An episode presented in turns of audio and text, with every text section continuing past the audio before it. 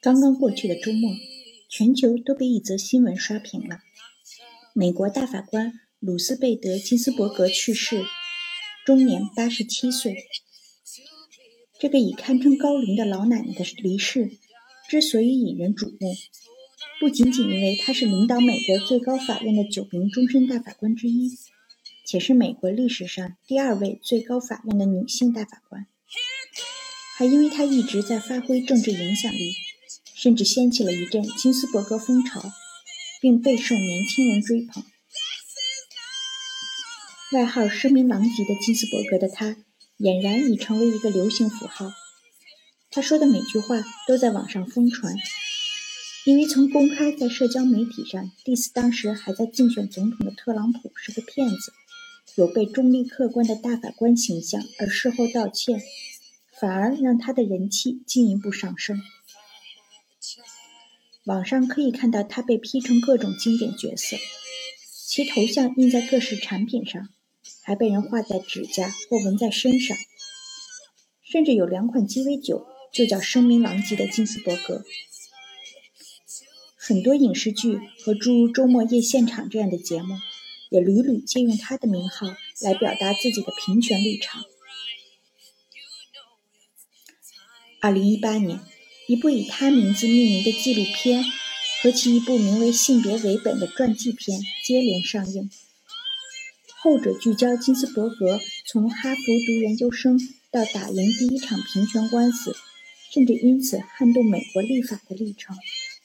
由《万物理论》里演霍金妻子的菲利西提·琼斯主演。有趣的是，这起创造历史女权意味浓重的案件，主角却是一位中年的单身男性。为了照顾年迈的母亲，他请了护工，而美国法律规定，请护工赡养老人而产生的费用可以抵扣税款。但因为这条规定只适用于女性或离异丧偶的男性，这位单身汉收到了法院逃税的判决。一直致力于为女性争取平等权利的金斯伯格发现，这起案件恰恰证明了，不仅是女性被法律想象的性别角色所限制，男人也一样。而如果能打赢这场官司，以后所有人都能以此来判例，质疑涉嫌性别歧视的法条。这样的法条，当时有上百条。金斯伯格不遗余力地为女性争取权利，部分原因或许也是出于个人的遭遇。这位家庭普通、出生在纽约布鲁克林的犹太姑娘，十七岁考入康奈尔大学，结婚生子后，已有十四个月宝宝的她，又追随大学结识的丈夫考入哈佛法学院，成为五百名学生中仅有的九名女生之一。而就在这段时间里，丈夫不幸患上癌症，金斯伯格需要同时支持丈夫抗癌、照顾幼儿、在法学院上课，以及帮助丈夫完成高一级的学业。这种情况下，他还能保持全班第一的成绩。但如此优秀的金斯伯格，毕业后却无法实现成为律师的理想，因为1960年代的美国。律所里根本没有女律师，每一家律所拒绝他的理由都荒唐可笑。女性只能做秘书，女性会忙着在大减价时采买，影响工作。女人太情绪化，律师们的妻子会因此起疑心。最终，金斯伯格只能在法学院当了十年的教授。而对女性的歧视，在哈佛也屡见不鲜。法学院院长在开学典礼上的发言，代称学生的人称代词全都是 he。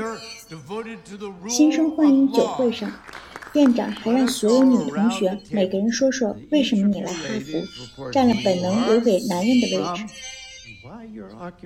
在院长的强势下，金斯伯格颤颤巍巍地回答。她来法学院是为了更好地了解丈夫每天都在做什么，以做好一个体贴、善解人意的妻子。听起来带有点像对院长的反讽。而在课堂上，由于教授们认为学女生根本听不懂法学，也很少提问女生。电影之外，金斯伯格因为女性身份还遭遇了更多不公。本科毕业后，她曾在俄克拉荷马州的社会保障办公室工作，但一怀孕就被降职了。以致怀第二胎时，她穿上肥大的外套，以掩饰自己日渐隆起的肚子。她第一次担任教授时，薪水远远低于同岗位的男同事们，原因是因为她有一个薪水丰厚的丈夫。所幸，无论是电影和现实中，世界正变得越来越好。在金斯伯格当上法学院老师后的一九七零年代。修他性别与法律课程的，满屋子全是女学生。她们穿着花裙子，思维敏捷，语录机锋。而金斯伯格的女儿，不仅遭到路人口头骚扰时能勇于回击，还以热衷于走上街头参加集会，聆听女权演讲。正如金斯伯格所说，我们今天在这里，不仅要求改变一个国家，即使没有法庭允许，这种变化也已经发生在这个国家的各个角落。我们所要求的，是能够确保这个国家拥有改变的权利。